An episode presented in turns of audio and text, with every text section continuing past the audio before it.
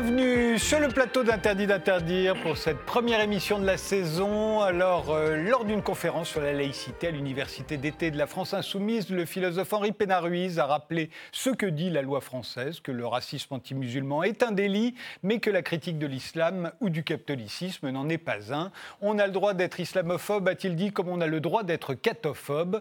Sortie de son contexte, cette petite phrase, on a le droit d'être islamophobe, a soulevé une énorme polémique aux grandes dames du philosophe entre ceux qui revendiquent le droit d'être islamophobe et ceux qui assimilent cela à du racisme, et en concluant que cela devrait être interdit. Alors pour en débattre, nous avons invité Henri Pénaruiz, l'auteur euh, du Dictionnaire amoureux de la laïcité. Je sais que cette polémique vous a beaucoup touché, que vous avez refusé la plupart des émissions euh, que l'on vous a proposées pour en parler. Je vous remercie donc d'être là. Euh, comme je, le disais, ce qui vous a valu quantité d'injures sur les réseaux sociaux, en fait, était un simple rappel à la loi. Mais est votre position à vous personnelle précise sur ce sujet, euh, Henri Pénaruiz, en quelques phrases, parce qu'après on a une heure pour en, pour en débattre hein. Je crois que tout tourne autour de la définition de ce qu'est le racisme. La lutte antiraciste est un combat essentiel. Je l'ai mené toute ma vie. C'est pour ça que j'étais blessé. J'étais au MRAP. Mmh. Je l'ai quitté lorsque Bouloud Aounit, justement, a commencé à dire que la critique de l'islam pouvait avoir une connotation raciste. Je lui ai dit non, Mouloud, je ne suis pas d'accord avec toi, je ne peux pas rester. Mais j'ai toujours lutté contre le racisme. Alors qu'est-ce que le racisme? J'ai voulu le rappeler hmm. dans une phrase unique et mon calomniateur en a extrait, ce qui est un procédé assez abject, hmm. un tout petit bout, pour me faire passer pour raciste. Hmm. J'ai dit on a le droit euh, de critiquer le catholicisme, d'être cathophobe. On a le droit de critiquer l'islam, d'être islamophobe. Et on a le droit de critiquer l'athéisme, d'être athéophobe. J'ai bien dit les trois choses en même temps, pour qu'il soit bien compris et bien entendu que je ne visais aucune religion. Mais mon calomniateur a évidemment évacué la théophobie et la cathophobie pour me présenter comme euh, raciste. Et la phrase euh, incriminée était pourtant sans ambiguïté. Je disais bien, si on a le droit de critiquer les religions, on n'a pas le droit de remettre en question des personnes du fait de leur religion. Et il faudrait par exemple inventer un autre terme. Par exemple, musulmanophobie, c'est un délit. Arabophobie, c'est un délit. Islamophobie n'est pas un délit judaïsmophobie, ce n'est pas un délit. On a le droit de critiquer le judaïsme. D'ailleurs, je m'en prive pas. Je critique le thème du peuple élu et de la terre promise qui est utilisé par certains colons israéliens pour dessaisir les Palestiniens de leur terre. Hmm. Mais en me faisant judaïsmophobe, je ne crois pas qu'on puisse m'accuser d'être judéophobe, c'est-à-dire ou antisémite, puisque judéophobie, c'est la mise en cause du juif comme tel, c'est donc le strict synonyme de l'antisémite. Donc effectivement, pour moi, la lutte contre le racisme est absolument essentielle, elle est fondamentale, il faut la mener. Mais n'affaiblissons pas la lutte contre le racisme en définissant comme raciste ce qui n'est pas raciste. en France, à l'époque du catholicisme, des bûchers de l'Inquisition, de la Saint-Barthélemy, des huit guerres de religion, il a fallu se battre non pas contre le catholicisme, mais contre le cléricalisme de l'Église catholique. N'oublions jamais la laïcité, c'est-à-dire la séparation du politique et du religieux, de la loi civile et de la loi religieuse. C'est une conquête. Ça fait partie de la tradition des dominés, comme disait Walter Benjamin. C'est pas la tradition des dominants, c'est la tradition des dominés qui a arraché l'affranchissement de la loi civile par rapport à la loi religieuse. C'est pour ça que la question de la laïcité est très liée à la question du racisme. Alain Grèche, vous êtes journaliste, ex-rédacteur en chef du Monde diplomatique, fondateur du journal en ligne Orient 21 et l'auteur entre autres de L'Islam, la République et le Monde chez Fayard ou des enjeux de la laïcité euh, paru chez l'Armatan. Quelle est votre position euh, à vous euh, dans ce débat entre, sur le droit ou pas le droit d'être islamophobe Non, on a le droit de critiquer les religions, ça ne pose aucun problème. Et il faut dire qu'on ne se prive pas de critiquer la religion musulmane. Le nombre de unes hebdomadaires, type Le Point, l'Express, disant tout ce qu'on ne peut pas dire sur l'islam et qui le disent pendant des pages, c'est la, vie quotidienne. le problème, il y a une définition de l'islamophobie. Pour moi, ce n'est pas du tout la critique de l'islam. C'est l'attribution à l'islam et de fait aux musulmans d'un certain nombre de caractéristiques communes qui fait qu'on les exclut de la société, qu'on les considère, qu'on les met à côté de la, de la société. Et l'utilisation de la laïcité, moi aussi je suis pour la laïcité, mais je pense que depuis 20 ans, il y a une transformation de la conception de la laïcité qui fait que de plus en plus, on demande au public d'être laïque et pas à l'État. L'État est laïque, l'État doit être neutre. Oui, pas les individus. Pas les individus. Quelqu'un qui porte le foulard, il porte le foulard dans la rue, il porte le foulard dans une administration publique, on n'interdit pas. Donc là, il y a effectivement une question fondamentale. Je pense que l'islamophobie, c'est un terme d'ailleurs, c'est étonnant, c'est adopté partout dans le monde. C'est les Nations Unies, c'est la Commission des droits de l'homme de l'Europe, c'est les organisations Amnesty International, Human Rights, ça ne pose aucun problème. Et il le condamne, pour le condamner. il condamne l'islamophobie, et en même temps ne sont pas du tout l'idée qu'on n'a pas le droit de critiquer l'islam. On a le droit de critiquer l'islam, mais l'islamophobie a une autre signification dans notre société aujourd'hui. Et il suffit de lire la presse et de suivre la presse et de voir comment n'importe quoi qui concerne l'islam devient une question comme si aujourd'hui les problèmes essentiels de la France étaient l'islam. Que le problème essentiel, c'est que la société est en train de changer, qu'on est en train de changer notre culture, etc. Qu'il y a un complot de, millions de gens qui sont en train d'effectuer un grand remplacement culturel. Voilà. Et ça, c'est effectivement euh, une islamophobie qu'à mon avis, il faut, il faut dénoncer. Najid Oukacha, euh, vous êtes euh, essayiste, youtubeur, blogueur, vous pratiquez la critique religieuse, vous êtes l'auteur de Il était une fois l'islam aux éditions Créate Espace. Euh, oui, Espace. Vous, votre position sur, ce, sur cette polémique bah, je pense que ça a révélé en fait qu'il y a un vrai problème, mais à la base qui est sémantique. Euh, moi, pour moi, l'islamophobie, c'est la phobie de l'islam. Je suis un ex-musulman, je critique l'islam, je pense que ce droit au blasphème est effectivement un droit tout à fait logique et naturel dans nos sociétés. Maintenant, je refuse d'admettre que c'est la véritable définition, parce que malheureusement, il n'y a pas de véritable définition. Euh, vous prenez par exemple le euh, comment s'appelle, l'Académie française, euh, n'a pas, vous pouvez aller sur leur site web, ils ne se positionnent pas sur le terme islamophobie. Et c'est vrai qu'à côté de la définition que moi je peux donner de ce terme, il y en a d'autres qui estiment que l'islamophobie, c'est au, moins euh, dans un même package la critique euh, de, comment dire, d'un leitmotiv qui consiste à avoir de l'hostilité, de la haine envers l'islam et les musulmans. C'est le cas du dictionnaire Larousse. Oui, et, mais c'est ça que je reproche parce que d'un côté, on, a on peut avoir une aversion pour une idéologie, comme si c'était un programme économique ou un programme politique ou une religion, on a tout à fait le droit, et mélange ça avec quelque chose d'illégal, à savoir exprimer publiquement sa haine envers des gens. Et moi, c'est ça qui me, qui, me, qui me pose réellement problème. Maintenant, j'admets qu'effectivement, il n'y a pas de définition, si je puis dire, officielle.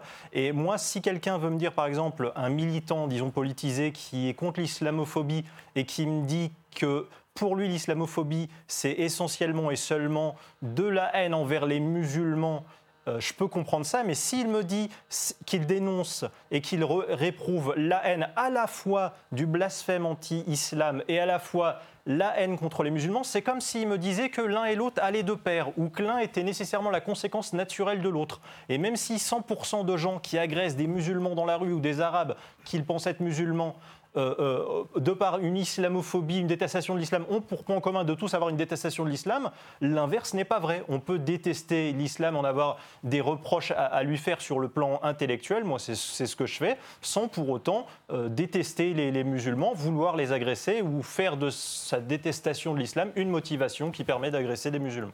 Ouria Boutelja, vous faites partie des fondatrices du Parti des indigènes de la République, qui milite notamment contre les, inégalités. Euh, lesquelles d'ailleurs Raciales. Raciales. voilà. Et, vous voyez le problème du prompteur. Et, contre l'islamophobie. Vous êtes l'auteur de Nous sommes les indigènes de la République avec Sadric Kari aux éditions de Amsterdam et de Les Blancs, les Juifs et nous vers une politique de l'amour révolutionnaire aux éditions de La Fabrique. Euh, alors vous, l'islamophobie? L'islamophobie telle qu'on l'a définie euh, dans les milieux de l'antiracisme politique, telle que l'a définie Alain Grèche et euh, les antiracistes conséquents, euh, c'est un, racisme. C'est un racisme qui discrimine, puisqu'en fait, là, il y a déjà un faux débat qui s'installe entre nous, puisqu'en fait, du côté de l'antiracisme politique, il n'a jamais été question d'interdire ou de faire de censurer une, parole qui serait une, une, critique rationnelle, donc une critique de l'islam, du judaïsme, du christianisme, ou que sais-je. C'est absolument pas notre propos. Nous, ce qui nous intéresse, c'est la société.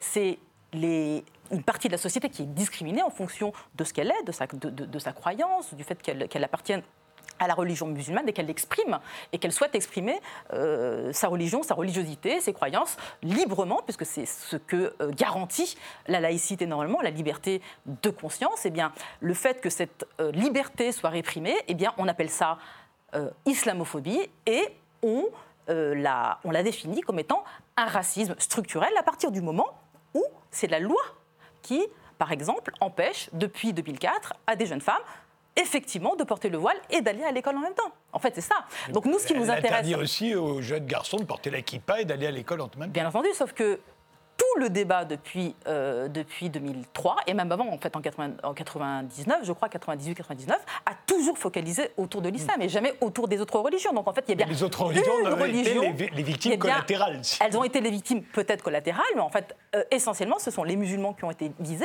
Et nous, ce qui nous intéresse dans le débat euh, de l'antiracisme, c'est précisément de, de pointer une communauté qui est prise à partie, qui est discriminée.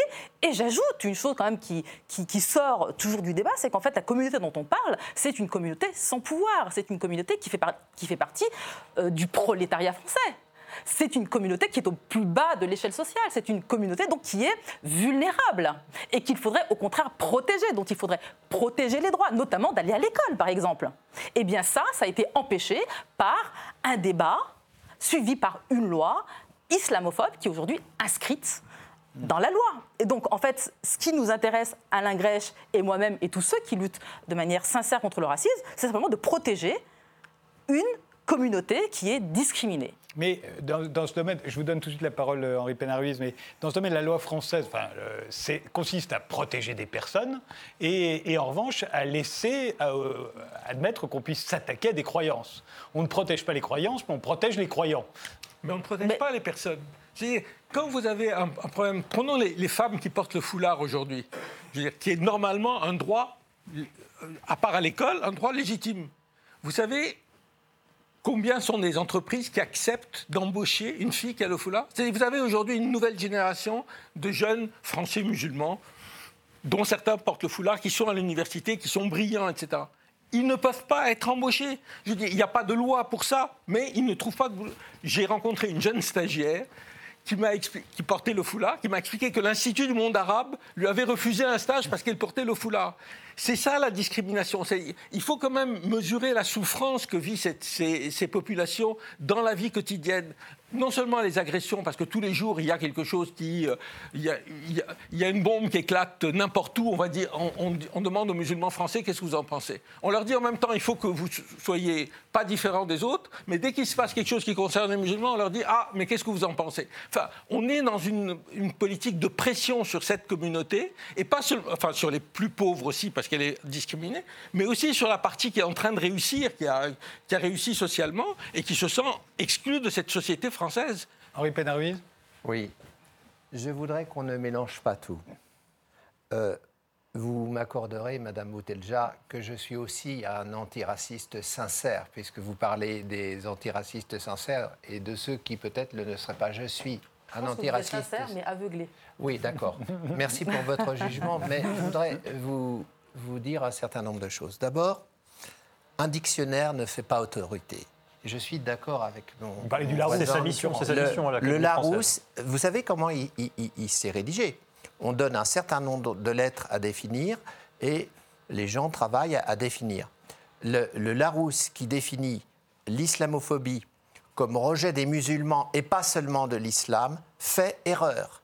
Ce n'est pas parce qu'un dictionnaire qui codifie les préjugés d'une époque donne une définition que c'est parole d'évangile. C'est le cas de le dire. Hein je, me souviens par exemple que dans les dictionnaires contemporains de la colonisation, il y avait des dictionnaires qui parlaient de la diversité des races humaines. Est-ce que quand un dictionnaire parle de plusieurs races humaines, il ne commet pas un préjugé, puisqu'on sait bien qu'il n'y a pas plusieurs races humaines? Depuis Darwin, on sait qu'il n'y a qu'une race ou qu'une espèce, l'espèce humaine dont parle Antelme dans son livre bouleversant contre, contre la déportation. Donc effectivement, il n'y a qu'une race, au sens où les différences physiologiques observées entre les groupes humains sont secondaires. Donc il n'y a qu'une race. Parler de plusieurs races, c'est déjà là consentir au racisme. Et donc un dictionnaire qui parle de plusieurs races humaines se trompe. Deuxième chose, vous parlez de femmes qui vont accompagner leurs enfants à l'école. Ce n'est pas tout à fait comme ça que ça se passe, madame.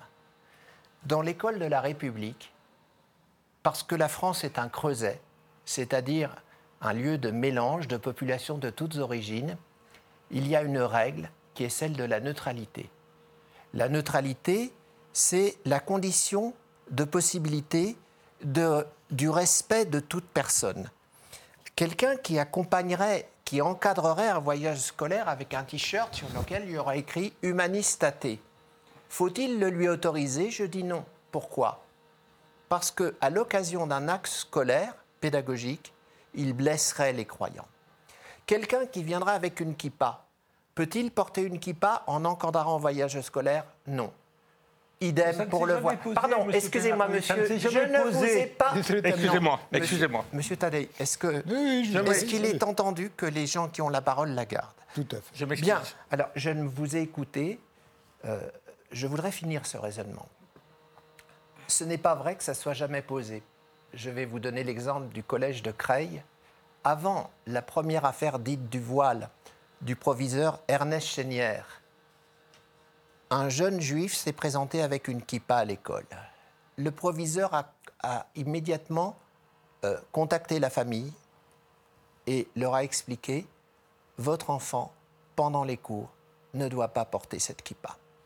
Et après, l'affaire du voile est venue. Donc, je ne laisserai pas dire qu'on vise préférentiellement une communauté. J'étais membre de la commission Stasi qui a proposé la loi de 2004 je n'aurais jamais accepté, madame, une loi discriminatoire, une loi qui aurait visé une communauté. Et d'ailleurs, dans les arrêtés de notre décision, quand nous proposions au président de la République de soumettre au Parlement français une loi enjoignant effectivement euh, la neutralité des élèves comme des professeurs pendant l'exercice euh, de, la classe, eh bien, cette loi, nous avons donné trois exemples. Sans doute le voile, mais aussi la mais aussi la croix charismatique que les jeunes catholiques portent au moment des Journées mondiales de la jeunesse. Donc je ne peux suivre M. Alain Grèche qui m'a interrompu pour dire que ça ne se présente jamais. La loi laïque est universaliste. Elle ne vise en aucun cas une communauté particulière. Moi qui me suis battu toujours contre le racisme. Si j'avais senti qu'on visait une, communauté particulière, je vous assure, Madame Boutelja, je l'aurais combattu. Donc la loi de 2004 ne visait pas la communauté musulmane. D'ailleurs, la communauté musulmane est-elle unie? Il y a plusieurs, euh, plusieurs personnes.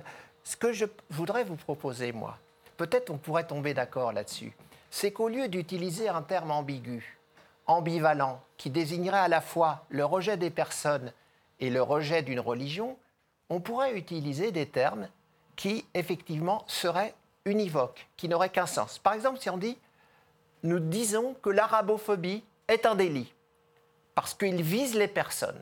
Nous disons que la musulmanophobie est un délit. Là, ce seraient des notions univoques sur lesquelles il n'y aurait pas de discussion. Et je pense qu'il faudrait faire quelque chose comme ça. Islamie pour, Comment Pour l'islam, du coup, la mise-islamie, par exemple Oui, par exemple. Mais il est tout à fait possible d'avoir des notions sans ambiguïté, alors que la notion d'islamophobie prétend joindre dans, et c'est, on sait très bien la manœuvre, les gens qui veulent interdire la critique de l'islam, qu'est-ce qu'ils font Ils essaient de la, oui, ils essaient de l'associer à l'idée que cette critique de l'islam, comme religion ou comme croyance, serait une critique des musulmans, serait un rejet des musulmans. Or, moi je dis non, c'est pas un rejet des musulmans. Ce qui est important, c'est la liberté de croire, c'est la liberté euh, qui doit être respectée, mais du respect des croyants ne découle pas le respect des croyances. Je me donne le droit de critiquer effectivement une croyance Par exemple, la croyance selon laquelle la femme doit être soumise à l'homme, elle est d'ailleurs dans les trois monothéismes, dans le judaïsme, dans, dans, dans le christianisme et dans l'islam. Eh bien, je critique cette croyance parce que je milite pour l'égalité des sexes. Alors, Auria Boutelja est magique. Oui, je voulais juste Magide. réagir pour dire à quel point votre proposition est ridicule. Ah bon? Elle est ridicule. Je vais vous C'est dire un pourquoi. jugement de valeur, ça, mais je vais c'est vous dire un pourquoi. argument. Non, mais je vais vous dire pourquoi l'argument arrive. Admettons, on va admettre tous les deux qu'on va euh, qu'on va euh, utiliser votre terme de musulmanophobie. Très bien. Nous, on va le définir comme un racisme anti-musulman. Et on va vous dire, ne pas empêcher les, les- les mères voilées d'accompagner leurs enfants à l'école, c'est de la musulmanophobie. La loi de 2004, c'est de la musulmanophobie. On aura changé de mot. Est-ce que vous êtes d'accord pour lutter avec nous contre les discriminations faites aux musulmans Mais Donc en fait, c'est ça je- notre propos.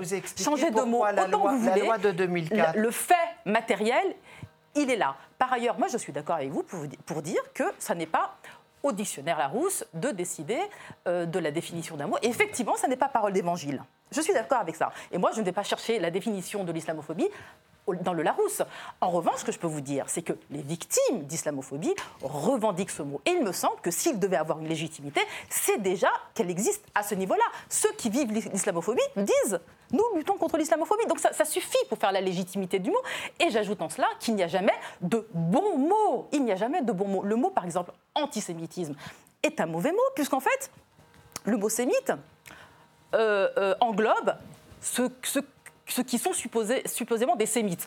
Les Arabes feraient partie des sémites, ce n'est pas ma spécialité, c'est pas la question. Mais en tout cas, les Arabes font partie des sémites. Or, on sait très bien que c'est l'usage du mot dans l'histoire et son histoire qui lui donne son sens historique et actuel. On sait que c'est, aujourd'hui, on sait que c'est le racisme qui vise les juifs. Et pourtant, le mot est mauvais et on l'a tous adopté. Pourquoi? Parce qu'il y a une réalité de l'antisémitisme d'hier et d'aujourd'hui. Eh bien, c'est la même chose pour l'islamophobie. Là, le racisme anti-musulman existe. Les victimes de- de- de- d'islamophobie le, le revendiquent et euh, le rendent légitime. Ça suffit. Arrêtons le débat sur les mots. Ce n'est pas la question des mots qui compte. C'est la réalité sociale et les discriminations racistes qui sont faites aux musulmans. On en reparlera après, mais Magide, euh, avant qu'on fasse la, la coupure. euh, Oui, juste, il y a peut-être une, une- comment dire, une ambiguïté, un flou dans votre conversation, c'est que le, le- le- comment dire, nous, on n'est pas en train de, de se focaliser sur un slogan ou sur un mot. En tout cas, moi, ce que je pointe du doigt, c'est que dans un même mot, dans un même concept, il puisse y avoir deux notions rapprochées, alors que euh, une est une liberté, un droit en France, et l'autre, effectivement, est criminalisée. Et d'ailleurs, si on va au bout un petit peu de votre logique, vous vous présentez comme militant antiraciste. Moi, à la limite, je me, présente comme rien, mais j'ai subi le racisme dans ma vie. On va dire, allez, je suis antiraciste, pourquoi pas Même si j'ai- j'aime pas me coller dans des étiquettes. C'est pour ça que je me définis pas spécialement comme ça. Et vous prenez l'exemple du voile. Le voile qui est un vêtement qui n'est pas une race. Le vrai racisme, si on veut pas déformer le mot, effectivement, c'est avoir de la haine pour, par exemple, un blanc qui a de la haine envers le, le- le non-blanc, le métèque, ou inversement un noir qui détesterait les arabes ou les blancs, ça, ce serait effectivement du racisme euh, euh, voilà, stricto, stricto sensu. Il y a aussi un autre problème dans ce débat, c'est que l'aversion dans notre époque pour une idéologie, c'est classé avec le suffixe phobie, la phobie qui est une détestation passionnelle excessive. Euh, on a le droit de détester un, concept, une idéologie, sans forcément qu'on nous fasse un procès d'intention en disant et ça motive derrière du racisme, et derrière ça justifie le fait qu'il y ait des discriminations. J'en ai aussi subi des discriminations, je sais que c'est une réalité, je ne voudrais pas qu'on s'enferme, on s'enferme dans, dans une, dans une guerre au niveau, au niveau des mots, mais en tout cas, l'idée simplement générale qui peut-être fédérera un peu tout le monde autour de cette table ici, c'est de dire que effectivement, quand monsieur, et moi j'ai écouté son discours qui avait été très très clair et très bien posé, euh, quand monsieur a parlé d'islamophobie, il y a eu une meute de gens qui aiment bien juste ce slogan générique à isoler et à l'interpréter au moins comme un racisme, qui lui sont tombés dessus, alors que son propos était très clair, c'était de dire on n'a pas à détester des musulmans juste pour ce qu'ils sont, même ontologiquement, et à côté de ça, euh, on a tout à fait le droit de détester, effectivement, euh, ou tout du moins de justifier sa détestation de la- de l'athéisme avec l'athéophobie. Ou, ou Un mot, euh. Alain Grèche, euh, avant la pause, on a une Si on minute. discute de- des termes, musulmanophobie n'a pas de sens non plus. Les musulmans, c'est pas une race. Chaque mot a été Donc, inventé un jour donc, et avant il mais je n'existait voudrais pas. dire, Avant, il n'existait je voudrais dire simplement que la, comité, la Commission nationale consultative des droits de l'homme, qui regroupe des dizaines de- d'associations euh, des ONG a fait un rapport pour expliquer pourquoi elle adoptait le terme islamophobie, malgré les ambiguïtés, parce qu'il n'y a pas de terme idéal. Mais je, moi, je rejoins ce que dit Ouria, c'est-à-dire vous passez à côté des réalités que vivent les gens. C'est tellement facile de discuter, on va discuter des concepts, etc. Mais quand vous parlez des, des, mères qui, qui, accompagnent leurs enfants, vous, vous savez ce que c'est un enfant qui voit sa mère exclue d'une sortie scolaire? Mais je veux dire, c'est une manière de leur dire, vous n'êtes pas français. Et le problème, c'est que notre société est en train de dire à une partie des Français musulmans, vous n'êtes pas français réellement. Il faut donner des preuves que vous êtes français. Et chaque fois qu'ils donnent des preuves, on leur dit ah mais c'est pas assez, c'est pas assez. C'est ça le problème fondamental. Vous oubliez une chose, excusez-moi, c'est qu'une sortie scolaire c'est un acte pédagogique. Et si c'est un acte pédagogique, il importe que ceux qui l'accomplissent et qui encadrent le voyage soient neutres dans leur tenue. On n'accepte pas plus un t-shirt humanistaté ou une kippa qu'on accepte un voile. Mais ça ne s'est jamais posé avant ah, le foulard. Mais arrêtez avec ça. jamais posé avant le foulard. Je vous arrête parce que je vous arrête, on doit faire une pause. On revient juste après. Je veux bien répondre après.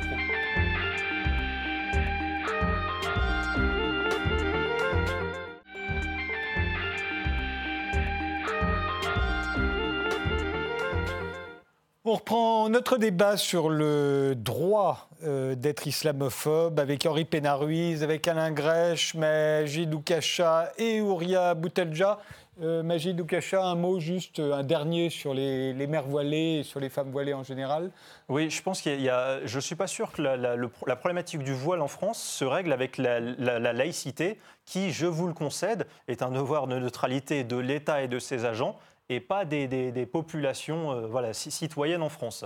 Et moi, je pense que ce problème peut se régler de la même façon que la problématique du doigt d'honneur, par exemple, euh, euh, a, été interprétée en France. Je vais vous donner un exemple. Si un ministre passe devant moi, je lui tends mon pouce comme ça, il n'y a pas de problème au niveau de la loi. Si je lui tends mon majeur, ce que je ne vais pas faire, qui est un doigt d'honneur, on, on va me faire passer devant un tribunal pour outrage. Pourtant, ce doigt-là, il est tout autant de mon corps et ne jette pas plus l'opprobre sur mon corps que celui-là. Mais il y a une norme arbitraire qui a été décidée dans un code culturel et civilisationnel, comme quoi ça, c'est vulgaire. Et moi, j'ai une théorie personnelle comme quoi je pense que la question du voile ne se réglera jamais sur le plan de la laïcité, mais sur le plan des mœurs et de ce que les gens, peut-être même ça pourrait se régler, même si je dis ça de façon un peu utopique, avec un, comment un, référendum. Parce que moi, par exemple, ce qui me pose problème avec le voile, c'est la question, par exemple, du voile porté par les fillettes. Parce qu'une casquette ou un bonnet, c'est un vêtement neutre religieusement, autant pour les garçons que pour les filles. Et j'ai remarqué que quand je demande à des musulmans, par exemple, à qui je fais face, est-ce que vous êtes pour ou contre le port du voile pour des fillettes de 10 ou 12 ans,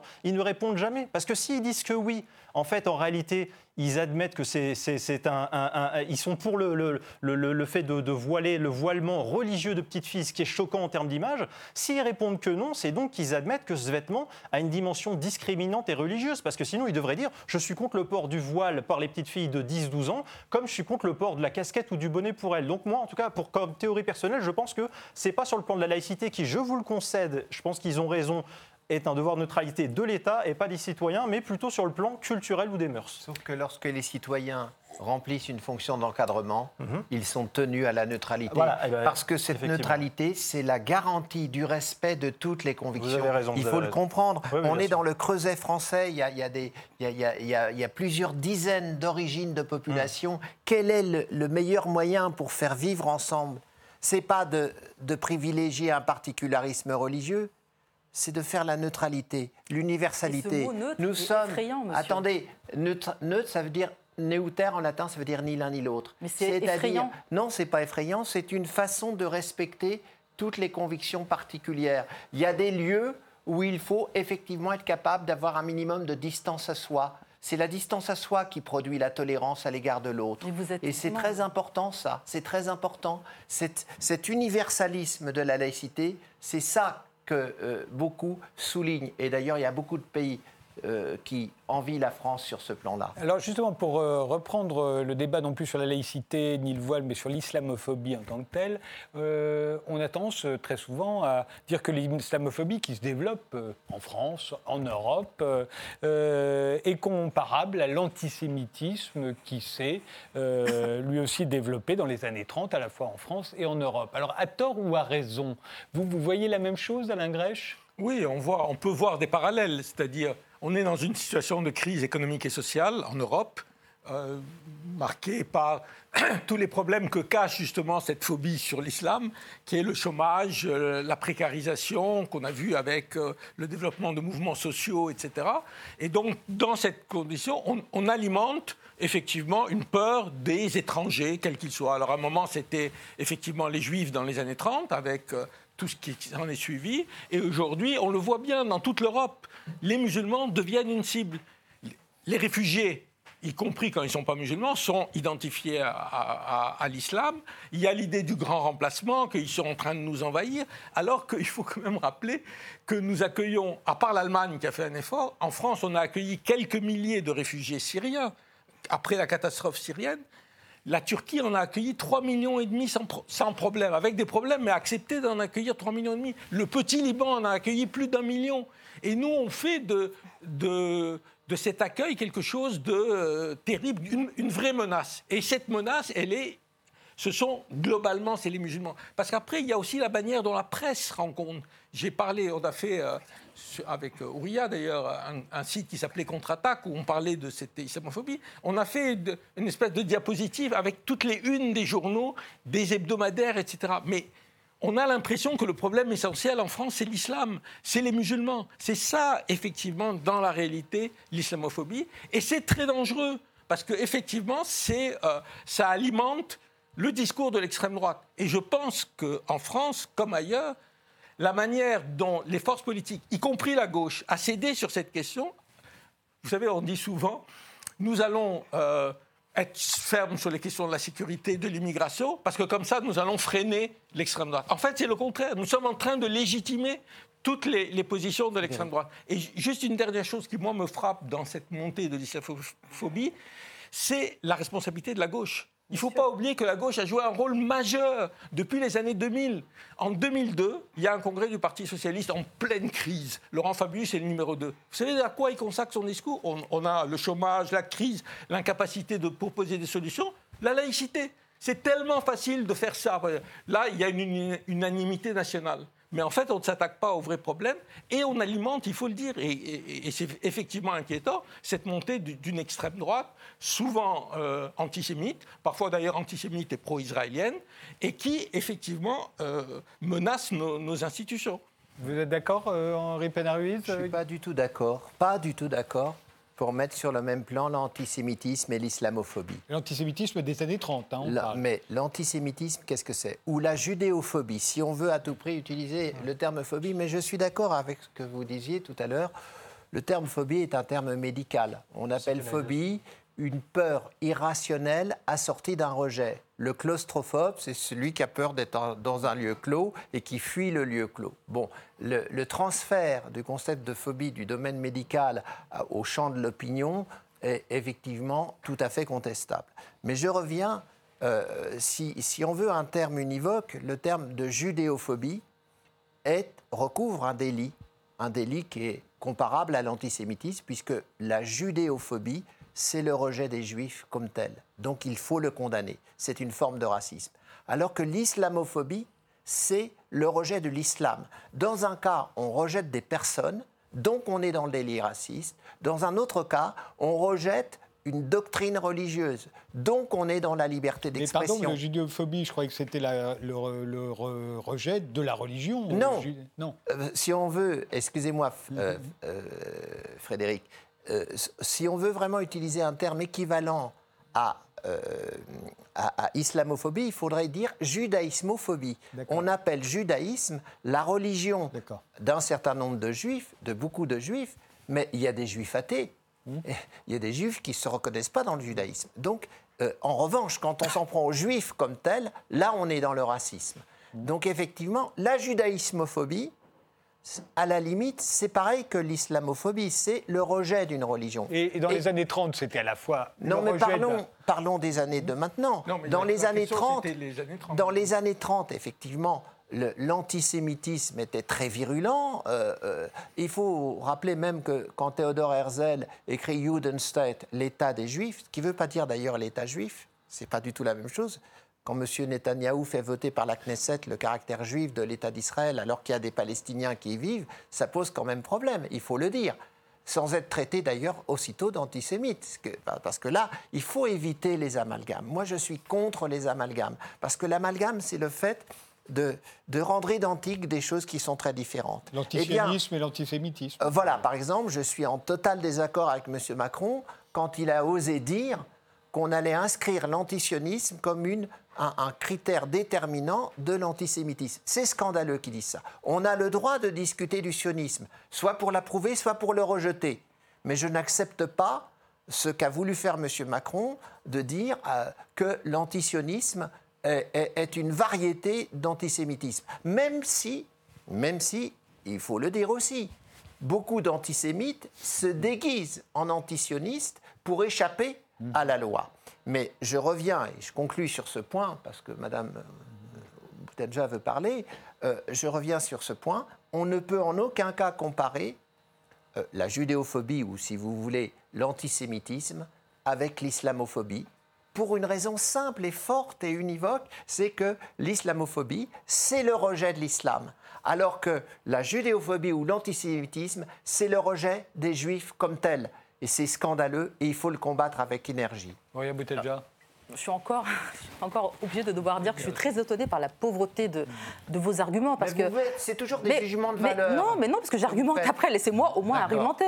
Quand on est dans les années 30 et que, et que je, reprends votre argumentaire. Hein. On a le droit d'être, euh, de, critiquer euh, le, judaïsme, mais euh, on a le droit de critiquer le judaïsme. Donc en fait, imaginons, on est dans les années 30, il y a un racisme d'État, un antisémitisme d'État qui vise les juifs, il y a une société qui est très fortement antisémite, il y a des partis politiques qui sont très antisémites. Eh bien, à ce moment-là, il y a une responsabilité de tout un chacun de dire que ce n'est pas le moment de dire que, de clamer notre droit à être judéophobe, puisque toute la société l'est. Vous voyez ce que je veux dire Donc là, donc là si vous voulez, le parallèle, il est le même. Aujourd'hui, je reviens, parce que je suis attachée, si vous voulez, aux analyses qui sont un peu matérialistes, euh, au sens marxiste du terme.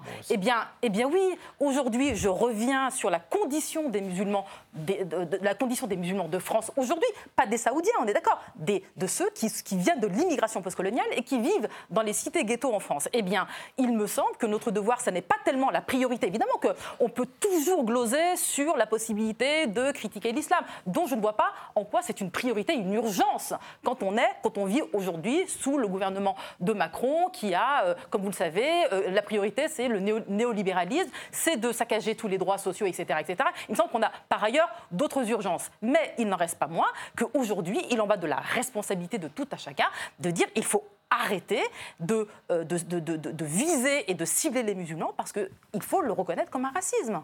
Tout simplement. En gros, ce que vous dites, c'est que, étant donné qu'ils sont faibles aujourd'hui en France, euh, on, devrait, on devrait avoir des égards. Pas seulement parce qu'ils sont faibles, mais parce qu'il y a un pouvoir d'État qui les vise. Pas simplement parce qu'ils sont faibles, il y a aussi un pouvoir d'État qui les vise. Et Évidemment, je ne suis pas sûre, sûr qu'il faille comparer à 100% ce qui, ce qui s'est passé dans les années 30. Il n'en reste pas moins qu'effectivement, il y a des parallèles qui sont effectifs.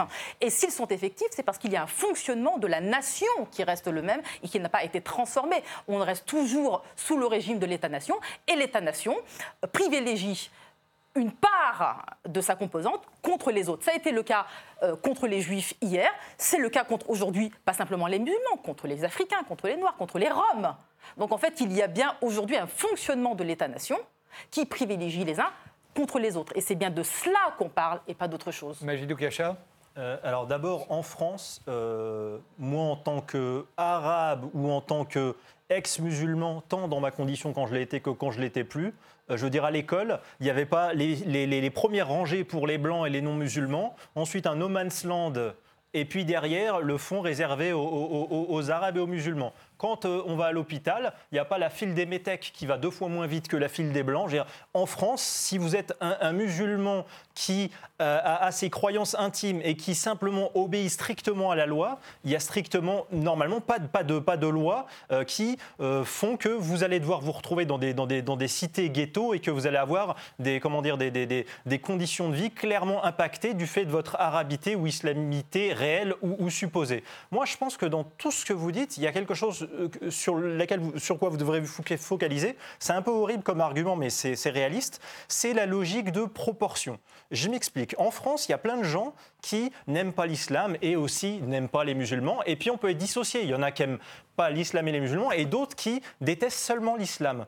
Il y a quand même, qu'on le veuille ou non, dans l'actualité quotidienne, que ce soit dans les entreprises, que ce soit à l'école, euh, que ce soit euh, au niveau de, euh, des, polémiques par rapport aux, prières de rue, etc., il y a quand même des proportions de faits divers, même de terroristes religieux, je suis désolé, c'est pas stigmatisant, le constat factuel de dire par exemple que la majorité des gens en France qui tuent et qui ont tué des gens euh, même s'ils sont minoritaires parmi les musulmans, 100% de ces djihadistes-là qui se pensent agir au nom de Dieu sont musulmans. Et l'idée de faire un argument de la stigmatisation, c'est comme si moi, par exemple, je disais, euh, il y a des statistiques en France, la majorité des cambrioleurs en France sont de sexe masculin. Dire ça, ça ne veut pas dire que je stigmatise la, communauté des hommes de sexe masculin en France. Et pour moi, je déteste cette cabale à la stigmatisation, à, comment dire, euh, bah, une espèce de double éthique qui fait que d'un côté, on n'a pas le droit de, de cibler des problèmes spécifiques qui sont euh, spécifiquement apportés ou qui sont en quantité plus importante posés par des gens qui se pensent musulmans, et on peut ouvrir le débat parce que c'est trop facile de dire euh, des musulmans sont détestés, sont stigmatisés. Je ne dis pas qu'il faut comprendre la haine des musulmans ou l'arabophobie. Je l'ai subi moi aussi en tant que quand j'étais musulman avant ou en tant qu'arabe. Je dis juste, à un moment donné, s'il y a des gens qui ont des haines, avant moi de leur dire tu es un méchant, tu es quelqu'un de d'horrible, tu mérites une camisole, etc., je me dis tiens, d'où ça vient cette haine? Pourquoi est-ce qu'il a cette haine Peut-être que l'actualité démontre qu'il y a des problèmes avec l'islam en France et même à travers le monde. Par exemple, ne serait-ce que le problème de la misogynie qui est indéniable. Indéniable. Il y a des classements internationaux qui prouvent que les pays musulmans sont les pays les plus misogynes du monde. C'est absolument indéfendable. On ne peut pas dire aujourd'hui, la colonisation d'il y a 50 ans justifie que parmi les 30 pays les pires au monde dans le classement Gender Gap du World Economic Forum, il n'y a que des pays musulmans. C'est incontestable. Ça se vérifie tant dans la pratique dans les pays musulmans, vous pouvez secouer votre tête, mais c'est la réalité, que dans les textes musulmans où le mais, Coran. Mais Gilles Doukacha, je suis sûr que vous auriez posé les questions à des antisémites des années 30, ils vous auraient trouvé des tas de justifications pour être antisémites dans les années 30. Henri Ruiz Je voudrais dire qu'on devrait se mettre d'accord sur un certain nombre de choses qu'on pourrait faire ensemble dans la lutte contre le racisme. Par exemple, moi, je sais que quand j'étais dans la commission Stasi, on avait créé une commission, une sous-commission pour travailler sur les, les, façons de lutter contre le racisme. Mais il y en a qui sont très simples le curriculum anonyme. Il est vrai, alors là, il est vrai qu'en France, quand quelqu'un s'appelle Mohamed ou autre, qu'il a un nom d'une certaine connotation et qu'il habite de surcroît en Seine-Saint-Denis, pour avoir l'entretien d'embauche ou pour avoir un logement social, c'est plus difficile. C'est ce que Yamina Benguigui, dans un film très célèbre, elle, euh, euh, pointait, c'est le, fameux plafond de verre, c'est-à-dire on, on, monte et à un moment donné on se heurte à une frontière invisible parce qu'on est hmm. effectivement de telle origine. Alors là, je pense qu'il y a des moyens très... Il faut se battre, évidemment. Moi, je, vous savez, je sillonne les lycées de France et de Navarre pour faire une conférence pour tous les élèves de classe terminale, comment combattre l'argumentaire raciste et xénophobe? Et il faut expliquer aux jeunes que les races, ça n'existe pas pour les hommes. Le concept de race n'est pertinent que pour les animaux. J'essaie d'expliquer que quand on compare deux groupes humains, on doit prendre des critères qui sont relatifs. Nos sociétés qui produisent beaucoup de richesses ne traitent pas très bien leurs personnes âgées. elles auraient des leçons à prendre auprès des sociétés dites primitives, etc. Donc faire ce travail hmm. de lutte contre le racisme, contre l'idéologie raciste, contre faire une déconstruction de l'idéologie raciste. Faire le curriculum anonyme. Quelqu'un demande un emploi, une, une embauche euh, ou, ou un logement, on ne sait pas d'où il vient et on juge uniquement sur des critères économiques et sociaux. Nous avons bien des choses à faire ensemble, Madame Boutelja, pour lutter contre le racisme. Arrêtons de nous quereller. vous avez une approche très morale du racisme. Bien sûr que j'ai une approche morale. Et pourquoi j'aurais pas d'approche morale? J'ai une approche morale, politique et marxiste. Je suis marxiste. Je viens d'écrire trois livres sur Marx. Et vous savez ce que disait Marx? Il disait là où le travail sous peau noire est discriminé, le devoir des prolétaires est de faire la lutte antiraciste, parce que le travail sous peau blanche est solidaire du travail sous peau noire. C'est la même chose pour les musulmans. Et, Mandela, c'est exactement la même chose et pour Nelson les musulmans. Mandela, lui, a dit qu'il ne fallait pas convertir l'émancipation raciste en retournement de la domination du blanc et du noir. C'est pour ça aussi qu'il a mené à bien le travail d'émancipation de l'Afrique du Sud. Voilà des, des, pistes qui permettraient à tous les antiracistes, vous êtes antiracistes, je n'en doute pas une seconde, de se réunir autour de moyens très précis pour lutter contre le racisme. Mais vous faites de l'antiracisme moral, monsieur. Ça fait, Et ça, alors ça fait 20 ans que nous luttons contre ce- cette forme d'antiracisme. Ah qui, euh, on lutte contre cette forme d'antiracisme parce qu'on sait très bien que pour nous, le racisme n'est pas simplement une question de pédagogie. Il ne s'agit pas simplement de- d'arriver, de, dire à une société qui serait raciste, euh, les races n'existent pas, on va vous le prouver, et par magie, ils vont être convaincus. C'est pas comme ça que ça se passe, puisque, le racisme, c'est une question d'intérêt. Il y a des, des pans entiers de la société qui ont intérêt à un système inégalitaire, à un système hiérarchique. Donc, de la même, de la même manière qu'un bourgeois n'abdique pas de ses privilèges, eh bien, un blanc n'abdique pas de ses privilèges de race. Vous comprenez? C'est là que se situe la lutte. Mais parce que. Parce qu'on est dans une société où la catégorie Non, mais blanc chrétien, Mais- sont- sont- sont- c'est la catégorie qui est euh, légitime en France. Mais À la Grèce, qui a toutes les faveurs de la non, nation. Pas du tout. C'est la- catégorie qui a toutes les racisme faveurs de la nation. Vous savez- C'est pas du racisme. On a parlé le racisme. Oh. On a parlé des écoles. De je me le dis tout de suite parce que quand il parle de blanc, c'est comme tous les mouvements décoloniaux, c'est une catégorie. Voilà. C'est comme, les pauvres. Mais c'est effrayant. Mais c'est Non, c'est comme quand on dit les pauvres. Lisant, Vous avez dit noirs tout à l'heure. Vous avez parlé des Souvenons-nous- noirs. Souvenons-nous du, vous-même tra- parlé du des bon Noirs. travail de Nelson Mandela qui dit Je ne revendique pas des droits spécifiques pour les Noirs. Je veux, Mais- que, je veux que disparaisse toute domination d'une race sur l'autre ou d'un groupe humain sur l'autre. On a parlé C'est tout à ça l'heure. À la Grèce. On a parlé tout à l'heure, à propos de blanc, on a parlé tout à l'heure des écoles. Je ne sais pas de, dans quelles écoles vous allez et dans quelles écoles vous allez enseigner. Mais il y a un certain nombre d'écoles, un grand nombre, notamment en grande région parisienne, mais aussi ailleurs, où les, enseignants disent il n'y a pas de blanc ici. Et c'est vrai. C'est-à-dire, il n'y a que des musulmans, des Kurdes, des, qui peuvent être aussi musulmans, etc. etc.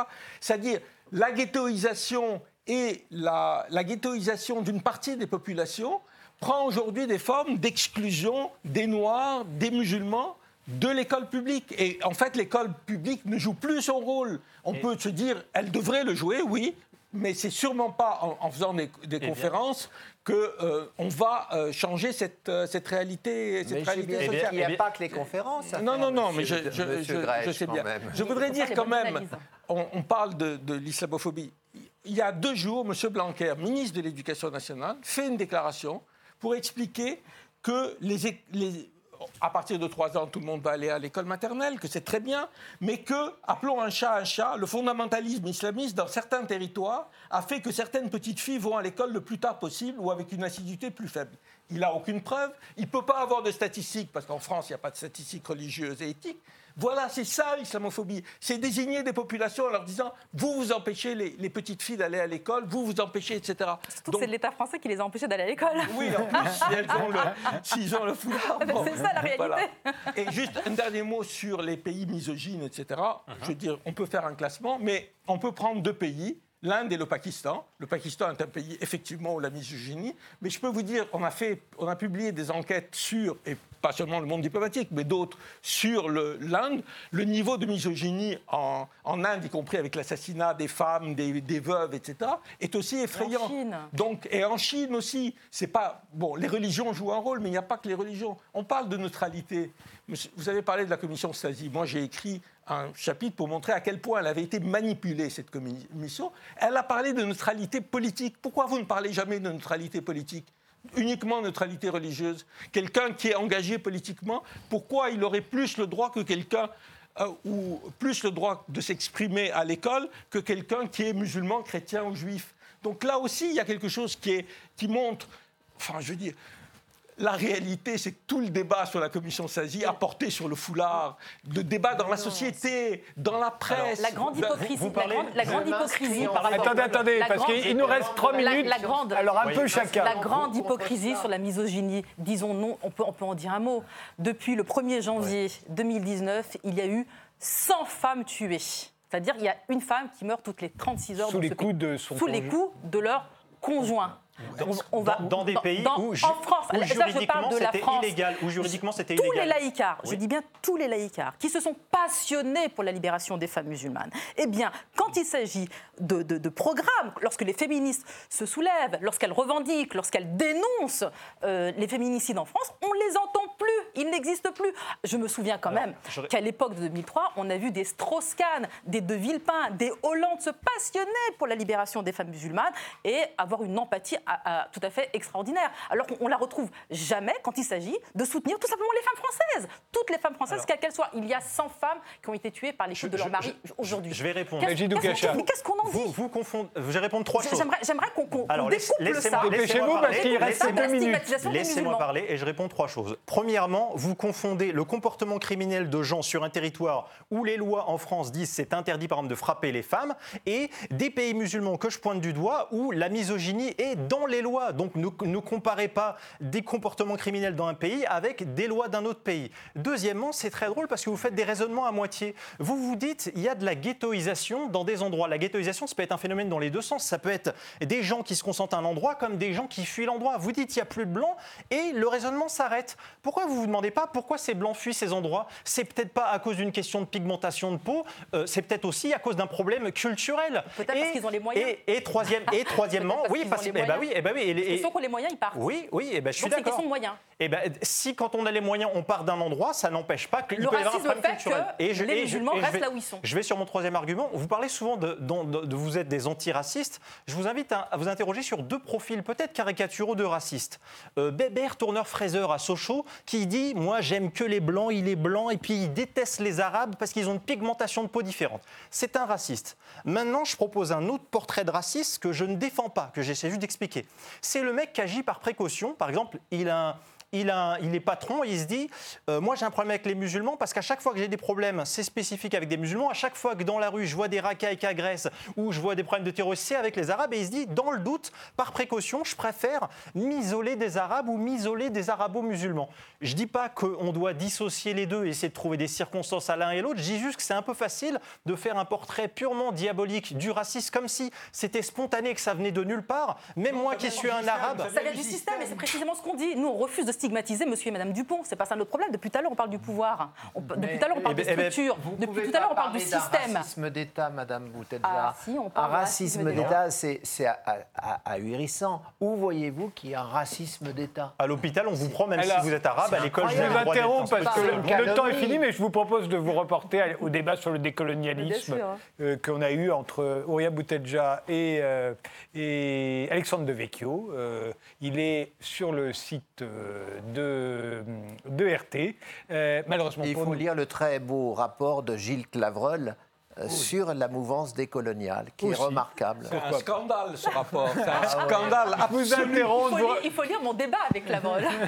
Merci à tous les quatre d'avoir participé à ce débat. Merci de nous avoir suivis et rendez-vous au prochain numéro.